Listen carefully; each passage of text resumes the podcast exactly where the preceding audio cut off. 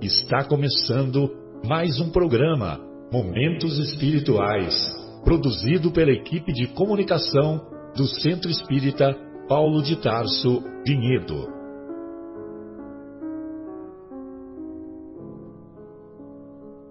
Se guardas contigo o estigma do sofrimento, indagando pela solução dos velhos problemas do ser e da dor, se percebes a nuvem que prenuncia a tormenta e o vórtice traiçoeiro das ondas em que navegas, vem conosco.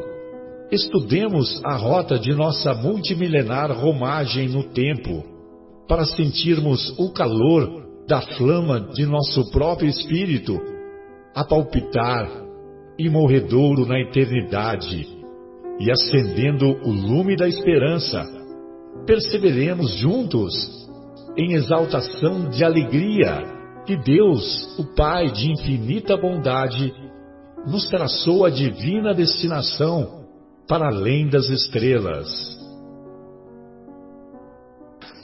Senhor Jesus, mais uma vez nós reunimos os nossos corações através dessa possibilidade impressionante da comunicação virtual sentimos-nos ligados para que estendamos as nossas possibilidades, as nossas antenas espirituais para as regiões superiores onde desejamos inspirarmos-nos para os nossos comentários dessa tarde de mais uma gravação do Momentos Espirituais. Pedimos o fortalecimento da nossa individualidade, do nosso grupo que aqui se forma em teu nome.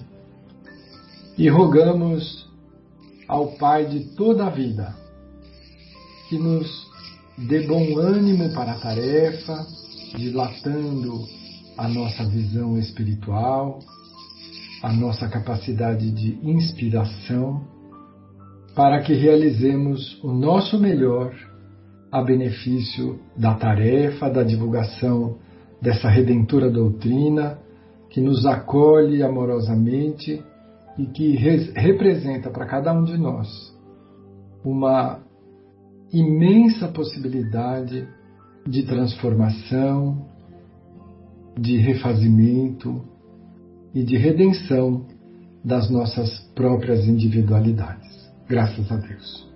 Graças a Deus. Muito bem. Então vamos.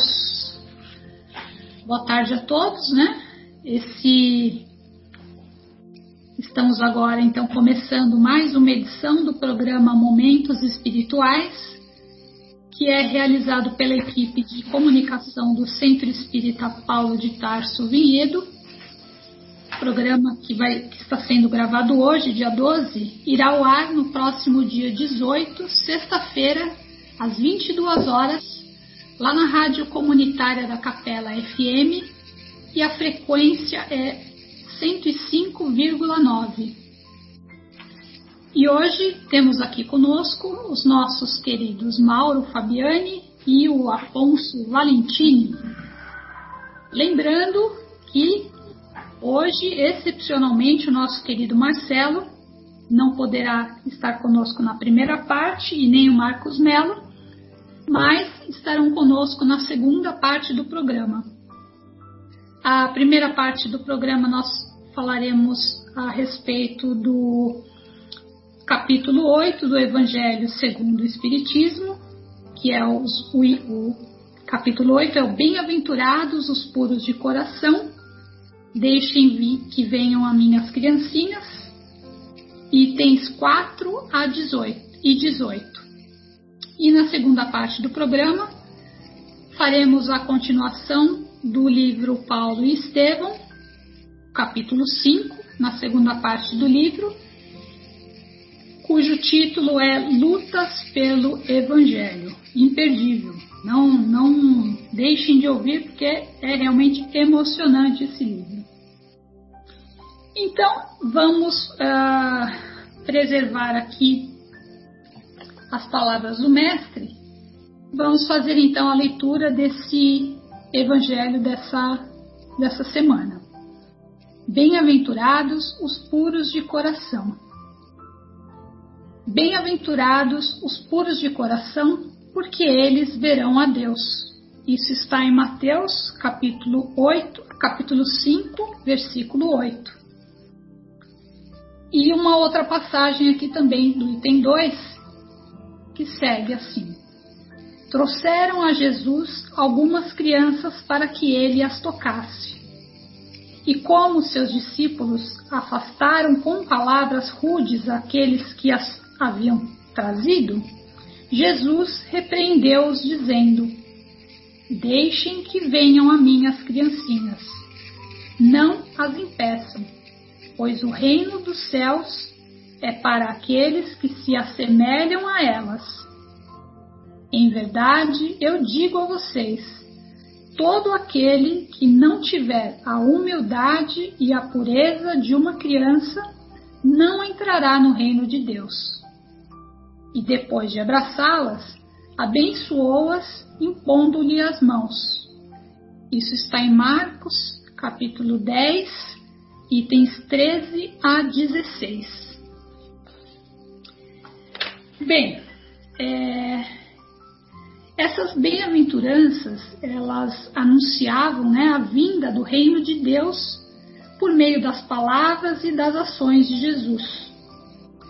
Bem-aventurados significa é, bem-estar, prosperidade espiritual, alegria profunda da alma ou felicidade, né? felizes aqueles que.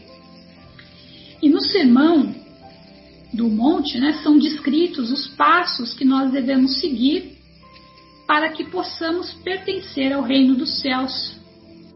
E nós já falamos várias vezes em diversos outros programas o reino dos céus não é um lugar físico, né? É, um, é o nosso interior. O reino, de, reino dos céus está dentro de nós, no nosso coração. Ou seja, está no nosso próprio espírito. Ou seja, quando nós aceitamos e vivemos todas as leis divinas, as leis universais, então lembremos da, quais as leis, né? Uma das que eu anotei aqui é a lei do amor, a lei do progresso, a lei do trabalho, a lei da conservação, todas as leis da natureza. Ou seja, tudo aquilo que é eterno e que é imutável. E em toda bem-aventurança é, tem duas partes. A primeira é a condição, ou seja, as atitudes e as escolhas, né? Precisa ter uma condição para que a gente seja bem-aventurado, para que a gente seja feliz. E a segunda parte é o resultado da nossa, justamente das nossas atitudes e das nossas escolhas. Ou seja, a gente pode falar aí também que está a lei da ação e reação, né? Tudo aquilo que a gente faz, tudo aquilo que a gente planta, a gente vai é, colher. E aqui ele fala sobre pureza de coração. Essa pureza de coração que Jesus uh, vem trazer nesse ensinamento é justamente essa limpeza interior, é, ele quer dizer da nossa parte espiritual.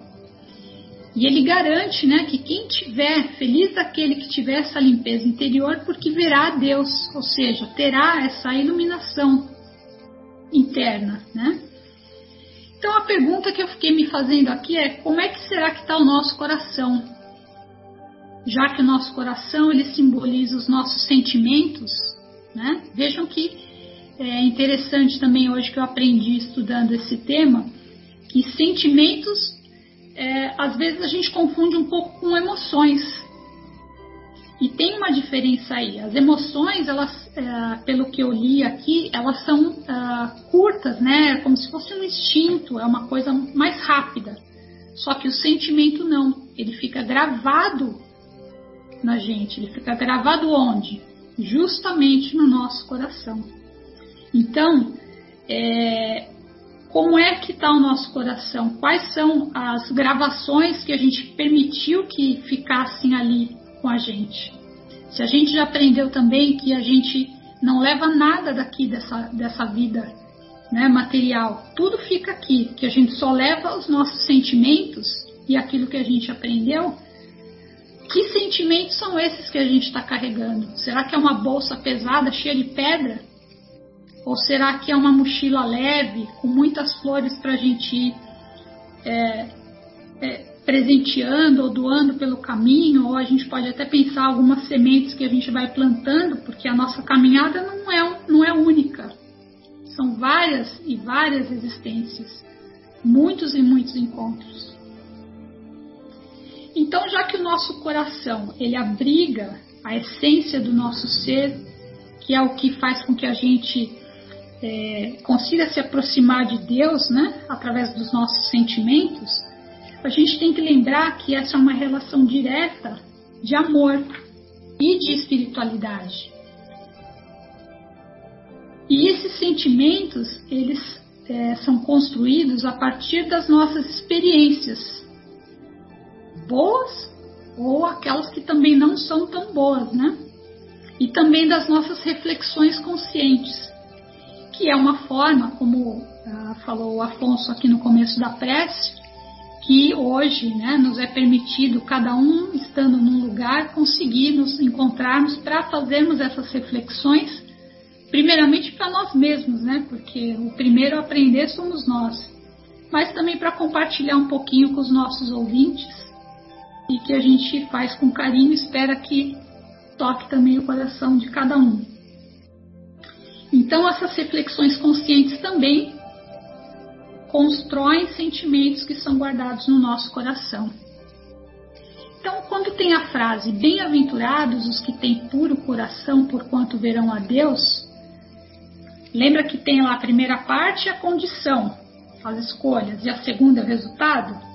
Então, felizes aqueles que têm limpo o coração, porque o resultado vai ser a eliminação interior essa pureza ela está ligada à alma, né, aos espíritos, a nós todos que optamos, né, por seguir os ensinamentos de Jesus, acendendo no nosso coração aqueles talentos que todos nós recebemos do nosso Pai, para que a gente funcione como luzes que refletem no caminho que vai nos levar até o alto. Isso é bonito, né? Mas não fui eu que escrevi, foi, foi do livro Menezes, estudando o Evangelho com Bezerra de Menezes.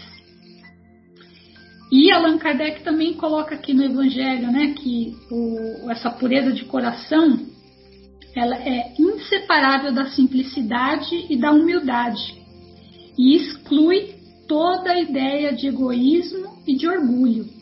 Olha o coração limpo lá, né? A gente deixando para trás essas coisas que prendem a gente.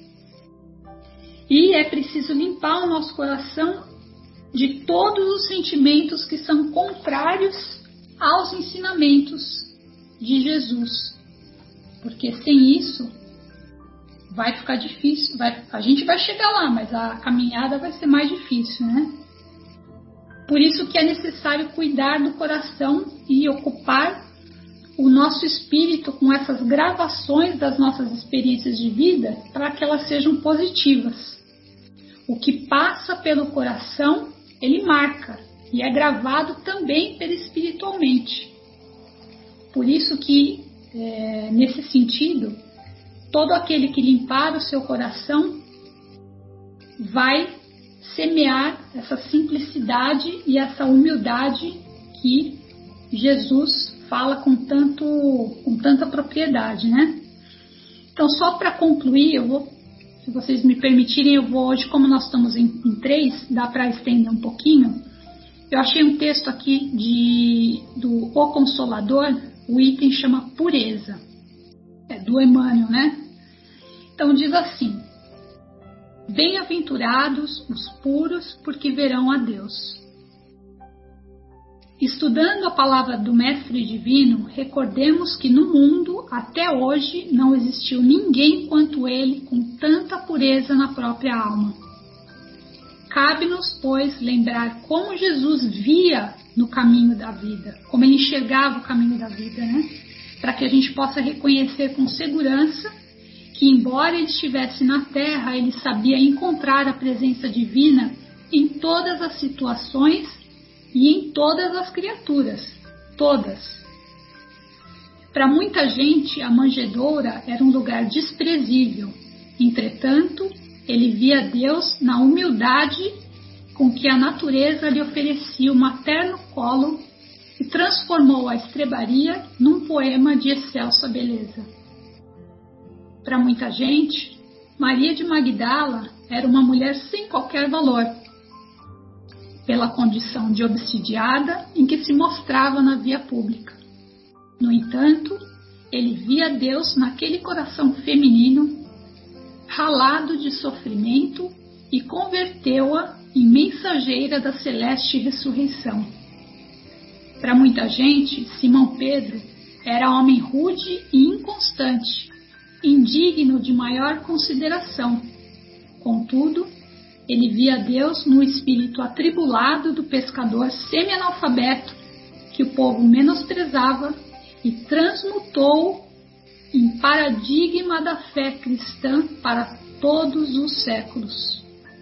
Para muita gente, Judas era negociante de expressão suspeita, capaz de astuciosos ardis em louvor de si mesmo. No entanto, ele via Deus na alma inquieta do companheiro que os outros menoscabavam e estendeu-lhes os braços amigos até o fim da penosa deserção a que o discípulo distraído se entregou em vigilante. Para muita gente, Saulo de Tarso era um guardião intransigente da lei antiga, vaidoso e perverso, na defesa dos próprios caprichos.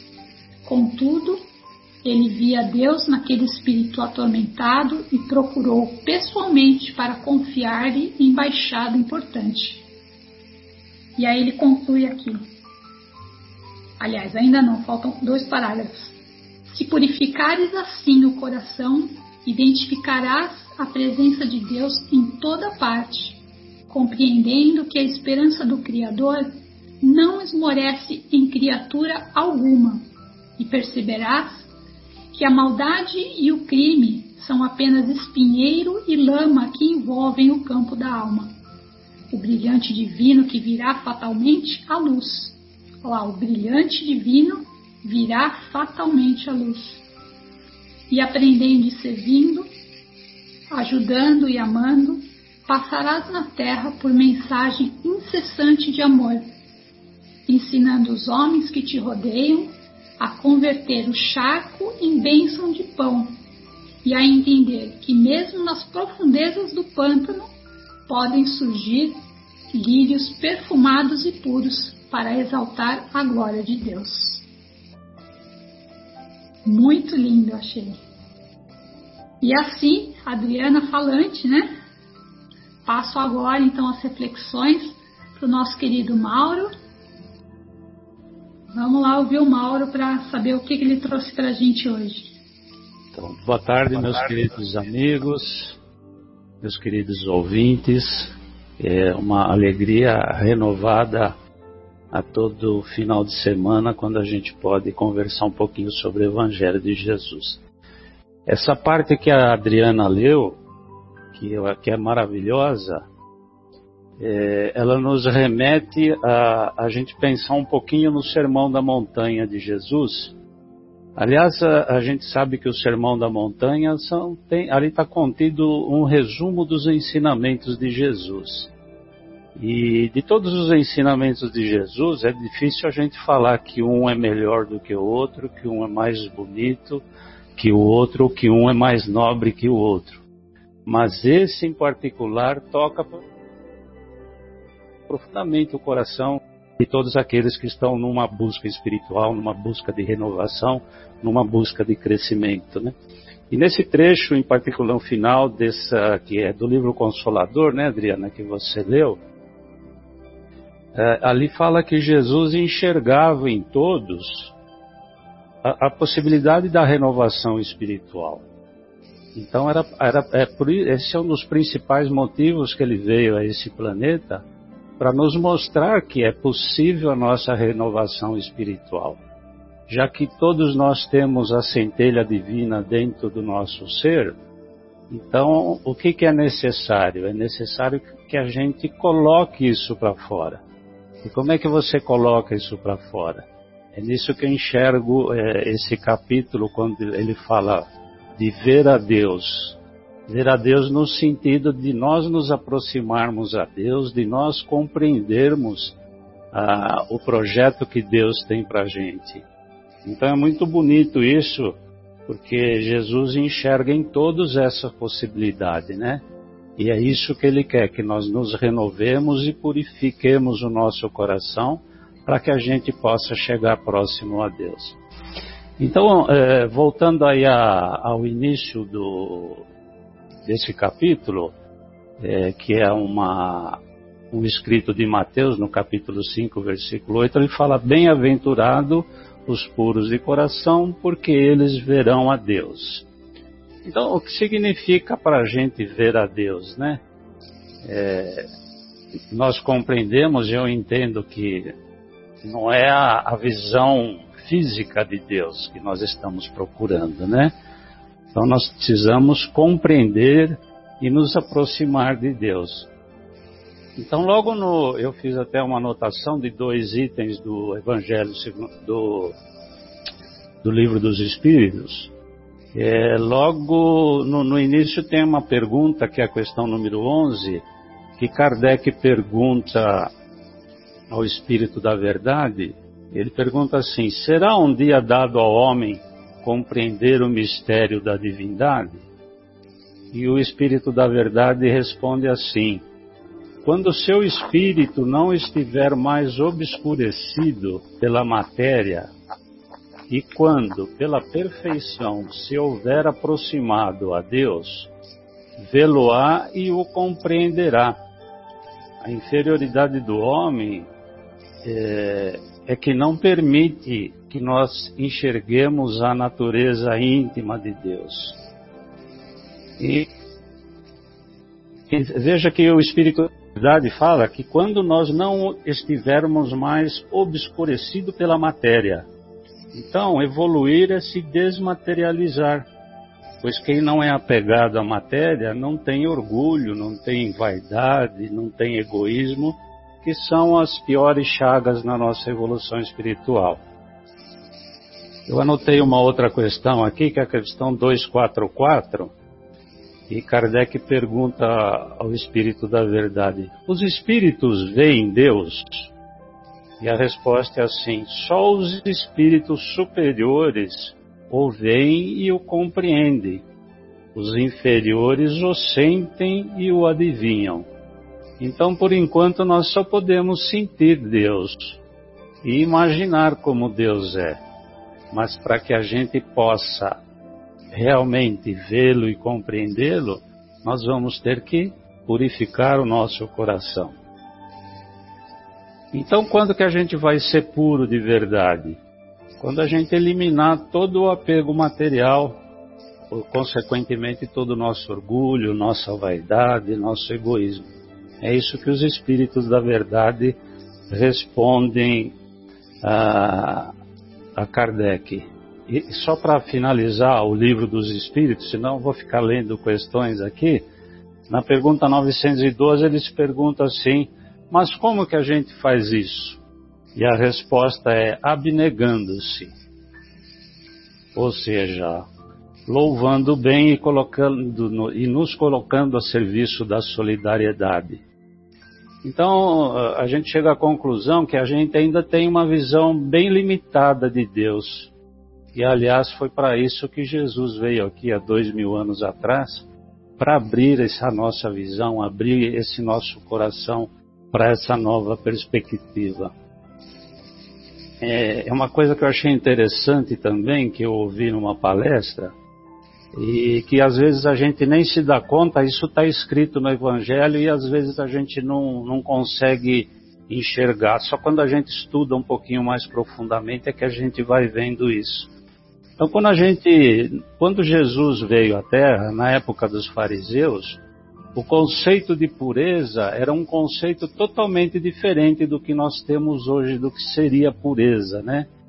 Porque a, a pureza para os hebreus era uma coisa exterior, eles não se preocupavam com a pureza como Jesus queria dizer. Por isso que Jesus, quando veio ao planeta, quebrou uma série de paradigmas, né?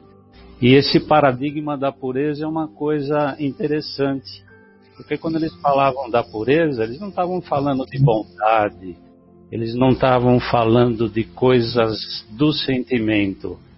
Por isso que Jesus fala assim que a, a pureza era semelhante ao sentimento das crianças, das criancinhas, antes de estarem poluídas pela ilusão, de estarem contaminadas pela materialidade. E a gente pode ver isso em várias passagens do Evangelho, como, como o hebreu, como o judeu da época, ele encarava é, a pureza, né? Se a gente vê lá na, na, na parábola do bom samaritano, a gente vê que aqueles fariseus passavam ao largo de uma pessoa caída ao chão, machucada, necessitando de atendimento, mas eles não, eles não se desviavam é, só por indiferença daquele ser, eles se desviavam porque eles, se eles tocassem um gentil, eles seriam considerados impuros. Eles estavam saindo do templo e o fato de tocar num gentil, eles não sabiam quem era. Se fosse um judeu, eles poderiam tocar, mas se fosse um gentil, eles não poderiam tocar porque eles seriam impuros. Ainda mais que aquela pessoa ali, que eles não sabiam quem era, que poderia até ser eventualmente um judeu, ele estava, ele estava com sangue, né? E o sangue, se o judeu, se o hebreu daquela época tocasse no sangue, ele também seria considerado impuro. Outra passagem interessante que às vezes a gente não enxerga isso é quando Jesus está comendo junto com publicanos e pecadores e ele é questionado por que, que ele estava se relacionando com aquelas pessoas, porque aquelas pessoas eram pessoas impuras. Então, é, a, a pureza naquela época era uma coisa exterior. E Jesus vem nos mostrar exatamente o contrário, né? Tem também aquela passagem dos sepulcros caiados, que eles eram limpos e pintados por fora, mas eram podres por dentro. Enfim, Jesus vem e questiona tudo isso para nos despertar que a verdadeira pureza está no nosso coração. E, e quando ele fala de purificar os corações, ele está falando que nós devemos nos limpar por dentro, devemos nos limpar sentimentalmente, para que floresçam dentro de nós os verdadeiros sentimentos que nos levam a Deus. Tem uma passagem que o Kardec diz assim: que o bem é eterno e o mal é transitório. E que todos nós trazemos dentro de nós o gen da divindade, aquela centelha divina, né? É como se tivesse uma capa de espinhos. Isso eu ouvi numa palestra do. Agora me fugiu o nome dele, do Valadares ele fala que as pessoas são como um diamante que estão recoberto por uma capa de espinhos, né? Então a gente tem que ajudar as pessoas a tirar essa capa de espinhos para que aquele diamante que está lá dentro apareça e resplandeça. Então é, é exatamente isso que, que a Adriana leu quando ela fala que Jesus enxergava em todos uma possibilidade de crescimento espiritual e que nem todos viam, né? Eu até anotei uma parte aqui que ele fala assim que para muita gente Saulo de Tarso era um guardião intransigente da lei divina, da lei antiga, né? Mas ele via em Paulo de Tarso a possibilidade de ser o grande mensageiro do cristianismo nascente. Quando ele fala também da, de Madalena, né, que Madalena era uma mulher reprovada e tida, uma, não lembro bem o termo, mas uma pessoa de moral bastante duvidosa, mas ele enxergava na Madalena uma possibilidade enorme, né? Então, é, eu entendo a pureza de coração nesse sentido, de que a gente tem que enxergar as possibilidades de crescimento espiritual nas coisas em que a gente às vezes a gente não se percebe disso, né? Ou seja, a gente tem que lavar o nosso coração. E, e, quando, quando a gente purifica o coração, a gente começa a enxergar a presença de Deus em toda parte. E isso está muito preso à, à, materialidade. Nós, como diz na, naquela questão 11 inicial no, no livro dos Espíritos, que a gente tem que, eu até me perdi um pouquinho aqui, deixa eu ler de novo, que a gente tem que é, se desmaterializar. A gente tem que fazer um esforço supremo e é muito difícil porque a gente vive num mundo de ilusões, né? Num mundo onde uh, as facilidades e os apegos estão a todo momento à nossa frente, né? É muito difícil para a gente se desmaterializar. E é isso que Jesus quer que a gente faça, que a gente faça um esforço supremo para que a gente consiga tirar esse, esse véu material que nos encobre a visão. E, é nesse contexto que eu vejo quando ele fala assim, e deixar vir a mim, deixar que venham a mim as criancinhas, né? Que a gente deve se assemelhar às crianças naquele momento em que ainda eles não estão, é, é uma palavra meia forte falar prostituídos pelo mundo, mas é naquele momento que eles ainda as máculas do mundo material ainda não, não, as máculas do mundo material e as ilusões ainda não os contaminaram, né? Então que a gente a gente deveria ser assim. Então é nesse sentido que a gente tem que é, é nesse sentido que a gente tem que trabalhar para ser puro como as crianças antes do entendimento da vida material. E pra, pra, pra, só para terminar essa pequena reflexão, eu peguei um texto de Emmanuel que também achei bastante interessante, que está no livro Passos da Vida, e, cujo título é assim: Questões de Pureza. Então, eh, Emmanuel fala o seguinte: a pretexto de sermos bons, nós não podemos nos afastar dos maus. A pretexto de nós sermos humildes, nós não podemos nos afastar dos orgulhosos. A pretexto de sermos pacientes, nós não podemos nos afastar dos impulsivos. A pretexto de sermos caridosos, não podemos menosprezar os ingratos. Porque muitas vezes, à luz da verdade, veremos que não éramos tão virtuosos assim nossa humildade, bondade e caridade não eram tão grandes assim. E é justamente no contato e na convivência com esses outros é que de fato nós vamos consolidar a nossa purificação. Então eu achei muito bonito isso daqui. E ele termina assim: que a gente deve aprender com Jesus a socorrer aqueles que estão nos pântanos e nos desertos da estrada, para que todos nós um dia mereçamos a compreensão e o devotamento. E, ou seja, se a gente. É, eu, eu, eu me perdi um pouquinho aqui na leitura, vou ler de novo. Aprendamos com Jesus a socorrer os pântanos das estradas e de certo do lodo que nos mereça compreensão e devotamento. Surgirá para nós assim o lírio sublime do reconhecimento e do amor, em que se levantando das trevas do charco para a glória da altura, nos indicará o espírito deslumbrado o excelso caminho da nossa própria ressurreição. Então é isso, gente. A gente tem que fazer todo o esforço, é, mesmo que seja um esforço quase que incomensurável, para que a gente purifique o nosso coração.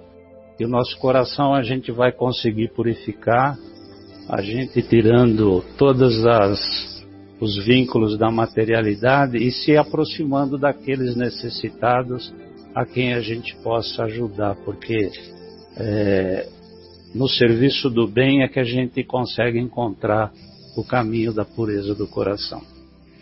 Então é essa a minha reflexão sobre esse tema. Muito Obrigado bom. pela oportunidade. Nós que agradecemos, realmente as leituras do Emmanuel são fantásticas, né? A gente, se, se for procurar, fica o dia inteiro com as mensagens dele, que são realmente muito profundas. Bom, uh, ingressou agora também o Marcos Melo, vai, vai poder participar com a gente também um pouquinho na primeira parte. E vamos então passar para o Afonso. Bom, queremos ouvi-lo, Afonso. Obrigado, Adriana, Mauro, Marcos Melo. É, Bem-aventurados os puros de coração, capítulo 8 do Evangelho segundo o Espiritismo. É, eu fico sempre muito animado com a visão que a doutrina espírita nos permite ter de Jesus e de Deus na sua expressão máxima de Criador, de fonte suprema da vida, de causa primeira. É, esta passagem, do, esse trechinho do Sermão do Monte, numa frase só, você ter bem-aventurados os puros de coração, porque eles verão a Deus. Aqui você já tem material para reflexão de uma vida inteira, porque os espíritos ainda associam, inspirando Kardec no capítulo 8, a associar exatamente esta expressão do Cristo com o deixai vir a mim os pequeninos, uh, na, na, passagem em que ele é, era procurado pelas crianças e os apóstolos acharam que as crianças estavam atrapalhando e impediram que elas acessassem, chegassem perto do Mestre. E ele os repreendeu. Disse, não, deixe que eles venham a mim. Porque em verdade vos digo que o reino do, dos céus só pode ser conquistado por aqueles que agirem como tal.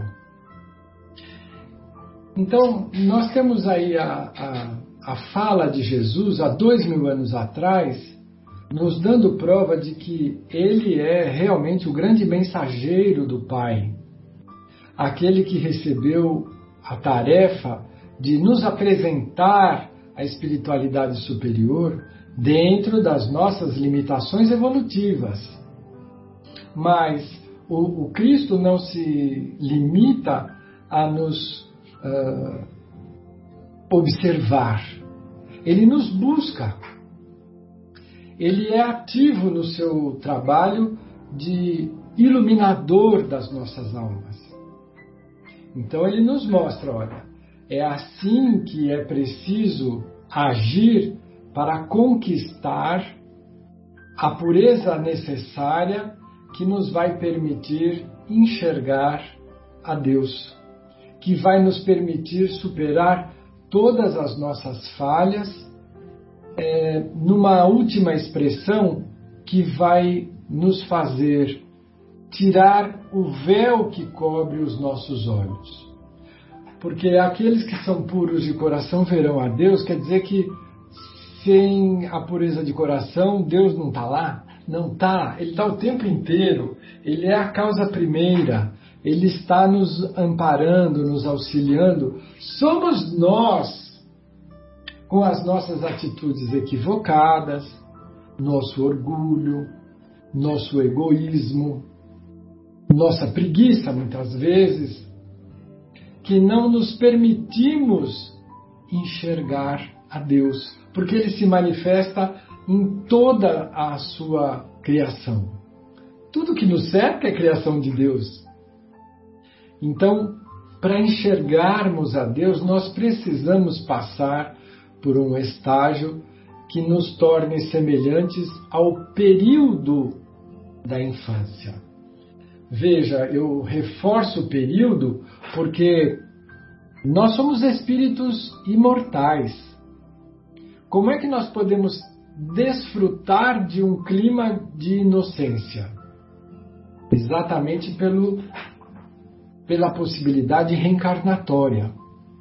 O espírito, quando reencarna, ele se utiliza de um corpo que cresce gradualmente, amadurece desde o momento em que ele se livra do, do colo gentil e maternal, ele vem para o mundo exterior e aí ele começa a crescer, a desenvolver-se numa velocidade muito rápida. Mas o, o corpo só atinge a maturidade mínima necessária para nos manifestar em toda a nossa expressão de espíritos imortais por volta do final da primeira infância. Isso é lá entre os seis ou sete anos. Então, até chegar este período, nós desfrutamos de um abafamento das nossas cruezas de alma. Né? Nós vivemos realmente um período em que não se manifestam os nossos pendores equivocados. Nós nos mantemos por seis anos, quando encarnados ou reencarnados, num clima de inocência. Depois, vamos, uh, os espíritos vão liberando os laços que nos filtravam a consciência e aí assumimos novamente a nossa condição integral. Mas nesse período é, que é mágico, por que é mágico? Porque ele é altamente impressionável. E veja a sabedoria da criação, exatamente esse é o período em que nós colhemos os exemplos dos nossos genitores, ou daqueles que fazem o papel de pais.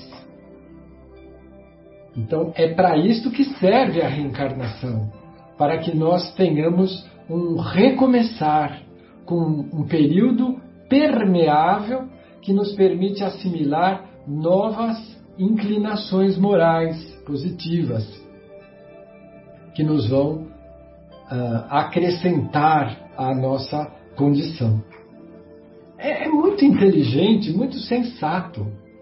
Né? E é este o período que o Cristo diz: olha, é, é assim, nesse período, que o espírito precisa se colocar diante da vida para que ele não tenha nenhum traço de egoísmo, de orgulho, de arrogância, de vaidade.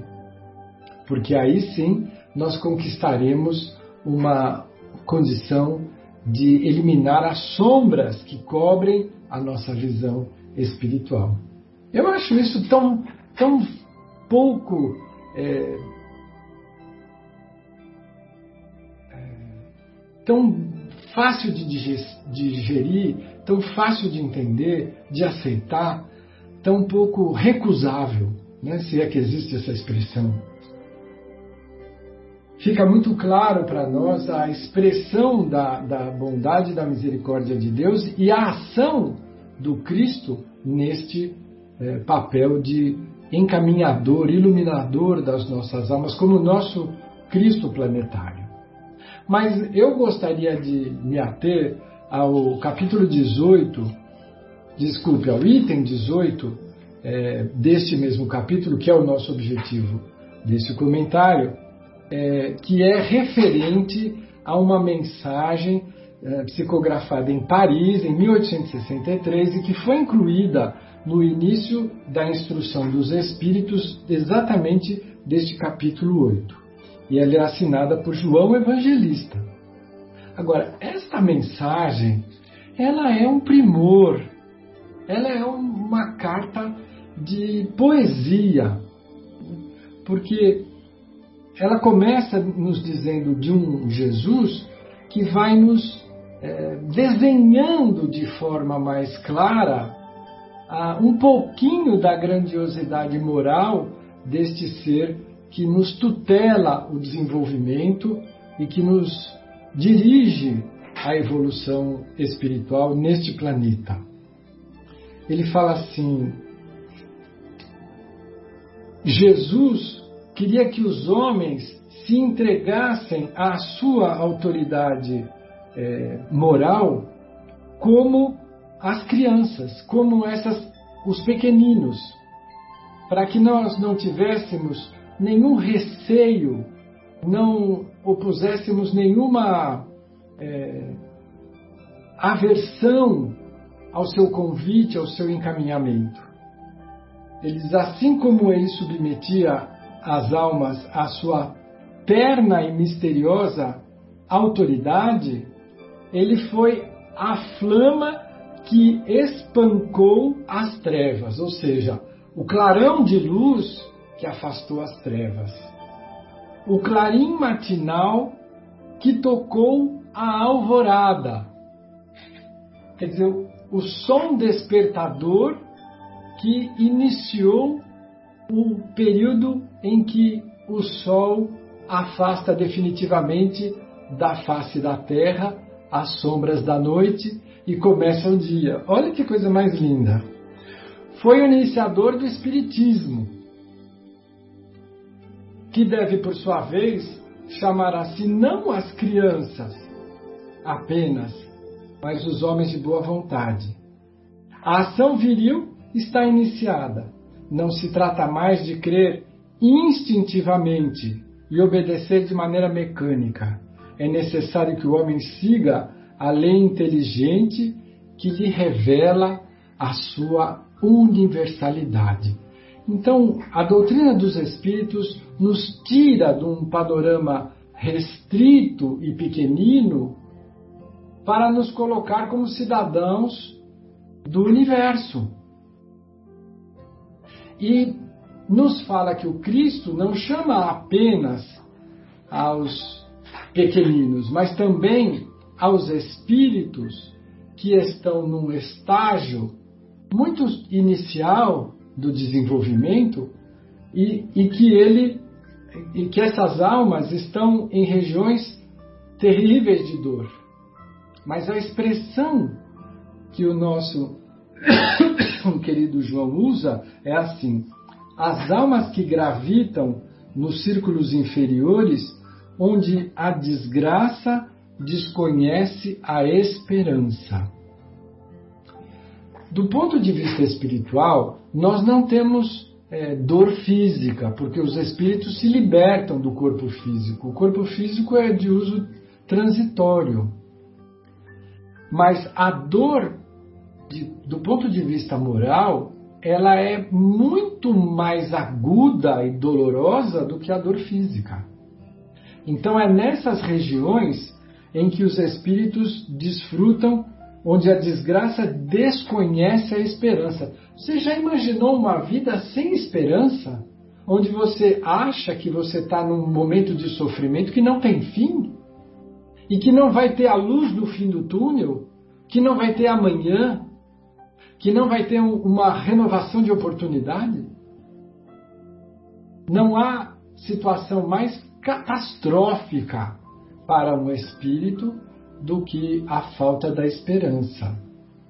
E é para estes iniciantes do desenvolvimento espiritual humano que o Cristo se dirige.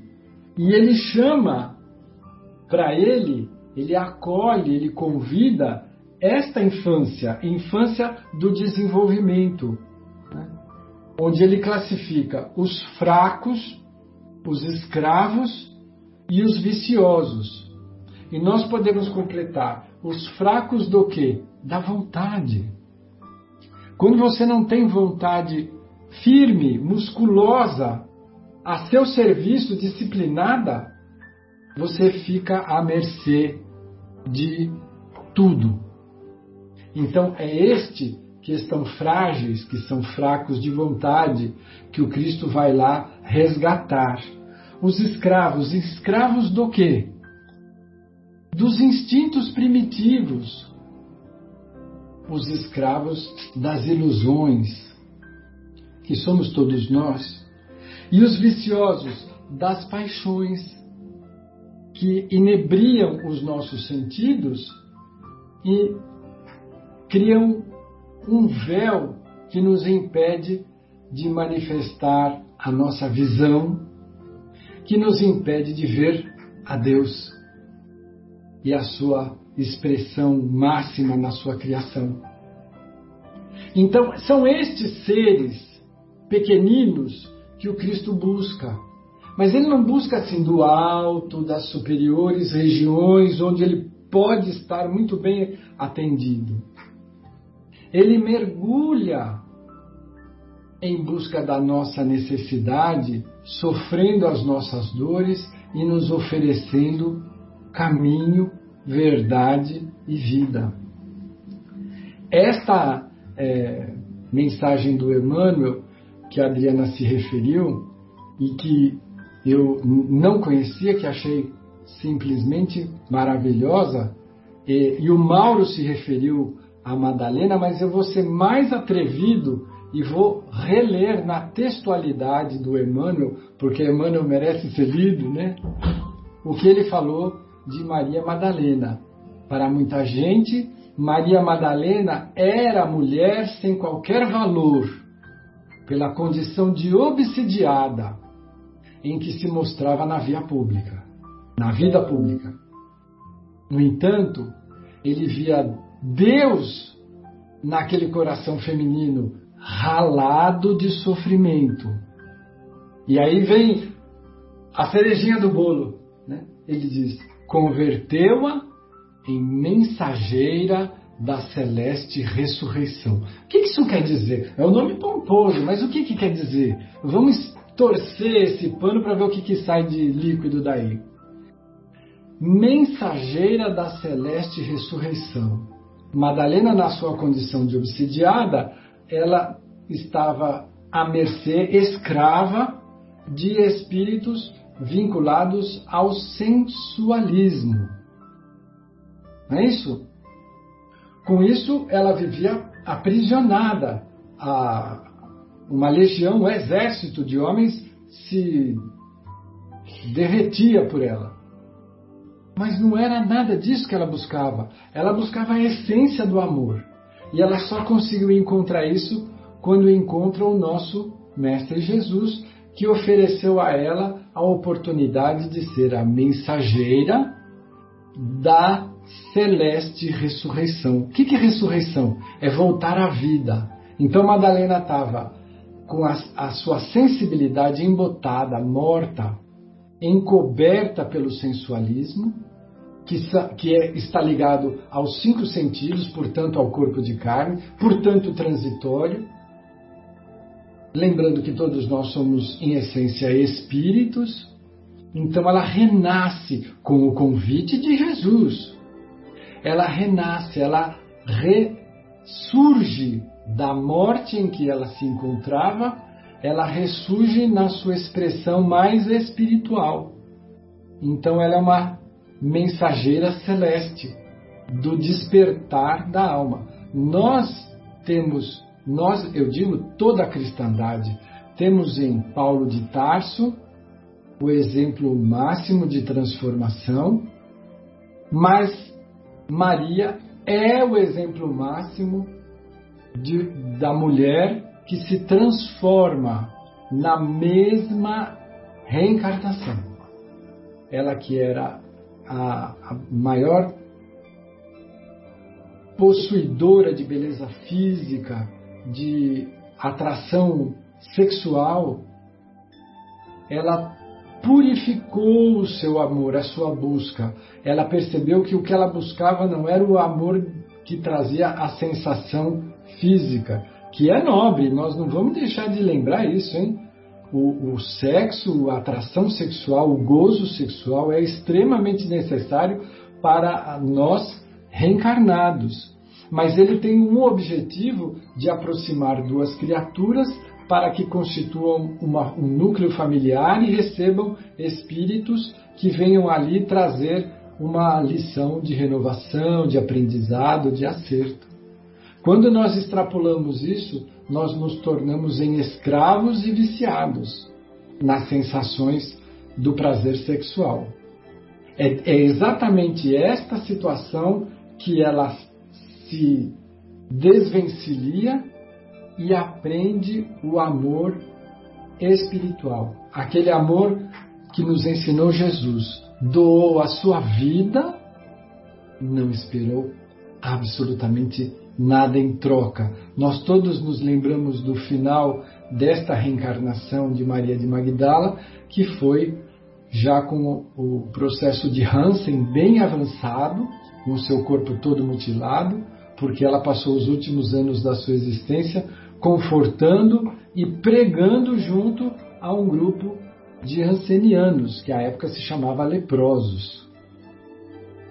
Então, é, o capítulo é, 8, ele nos fala de purificação, de transformação, de renascimento, de uma forma em que todos nós temos que entender definitivamente que não há equívoco que nós tenhamos feito, não há passado complicado, não há interior escuro o suficiente que não nos permita enxergar a transformação possível e necessária para purificar as nossas energias, os, as nossas potências da alma, para finalmente vermos a Deus, para finalmente iluminarmos-nos e aproximarmos-nos daquele que nos prometeu estar conosco até a consumação dos séculos.